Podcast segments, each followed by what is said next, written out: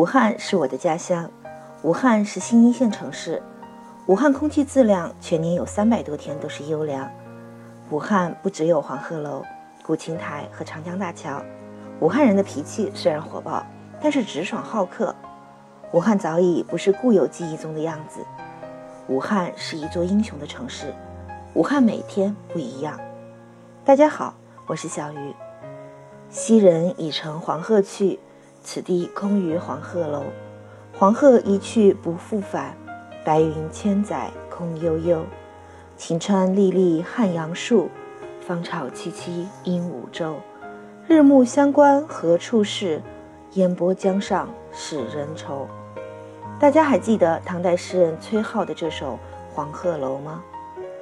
小鱼我呢，就住在芳草萋萋的鹦鹉洲头，在这里可以看到晴川历历的汉阳树，欣赏日暮下世界同类桥梁中跨度最大，也是世界首座足缆连续三塔四跨的悬索桥——鹦鹉洲长江大桥。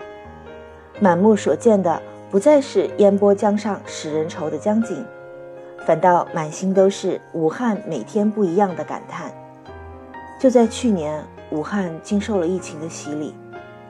这场疫情来得太突然，太让人措手不及。对武汉来说，可以用惨烈两个字来形容。但这场疫情却让武汉人突然懂得了珍惜，懂得了感恩，懂得了好好生活。从今年开始。武汉的天更蓝了，蓝得碧空如洗，云也更白了，白得轻盈纯净。清晨的空气是带着微潮的清新，大街上随处可见绿树鲜花的点缀。金秋八月时呢，还能闻到清幽香甜的桂花香。从今天开始呢，请大家抛下对武汉的固有记忆，与小鱼一起去看看不一样的武汉吧。小鱼，我今天就带大家一起去看看汉阳区的汉阳造吧。一提起汉阳造，我想大家首先想到的应该是汉阳兵工厂生产的汉阳造步枪。一九一一年十月十日晚上，武昌新军所开的第一枪，用的就是汉阳造，由此呢打响了推翻千年帝制的辛亥革命。但我们这里说的汉阳造呢，却不是汉阳造步枪。而是位于秦川归北路的汉阳造文化创意产业园。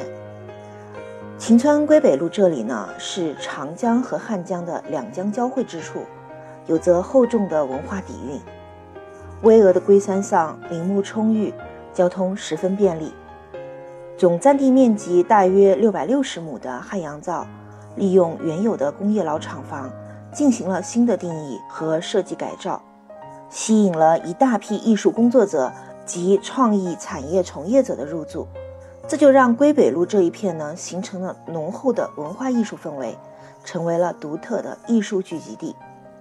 在这里有琴台文化艺术中心、汉阳造当代艺术中心全景画馆、宗教旅游项目龟山三国城、喜马文化大道书画长廊，以及与黄鹤楼。古琴台并称武汉三大名胜的晴川阁。小鱼今天吧，主要是想带大家去位于归北路的八二四创意工厂，呃，那边还有影视基地和玩家娱乐基地这一块看看。这个地方呢，原本是中国洋务运动时期张之洞汉阳兵工厂和新中国八二式兵工厂的一部分。和北京七九八工厂呢有着类似的历史背景，北京呢有七九八，武汉呢也就有汉阳造，它们都是文艺元素的聚集地。在八二四创意工厂这里呢，园中呢随处可见带来创意时空和斑驳年代视觉冲击的涂鸦墙，也有随处可见的另类怪诞的雕塑和各种抽象的行为艺术，还有文艺的小咖啡馆。可以安静的休息，红砖爬墙虎，特色的建筑，充斥着柔和唯美的民国风。在这里呢，还有个性十足的小酒吧、婚纱摄影店、葡萄酒酒窖、陶艺馆和各种创意店，适合喜欢文艺范儿的人们来这里拍照。这里呢很安静，有好多的广告公司和工作室。即便是独自一个人出游来到这里呢，也是很不错的。其实来到汉阳造文化创意园的人呢，都是有着文艺梦的人，在整个园区里面走走看看，陶冶一下情操，圆一个文艺梦。累了还可以选择自己喜欢的店进去看看书，喝点东西，晒晒太阳，让人感觉一切的美好都是尽在不言中的。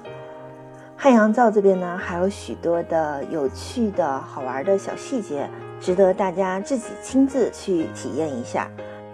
去过了汉阳造，下一站呢，就和小鱼一起回小鱼的母校武汉大学去看看吧。大家对武汉还有哪些感兴趣的地方呢？可以在评论区里留言。从这一期节目开始呢，为了更好的带着大家去欣赏每一处风景。节目的时长呢会适当的缩短，同时呢会增加更新的频率。我呢打算每周带大家去一个城市，然后每一期呢只介绍一个景点。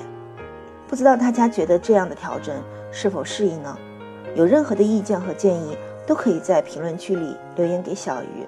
小鱼呢是一定会仔细阅读和回复大家的每条评论的。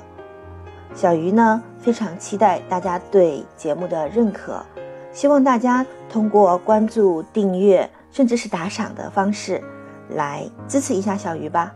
我们下期再见。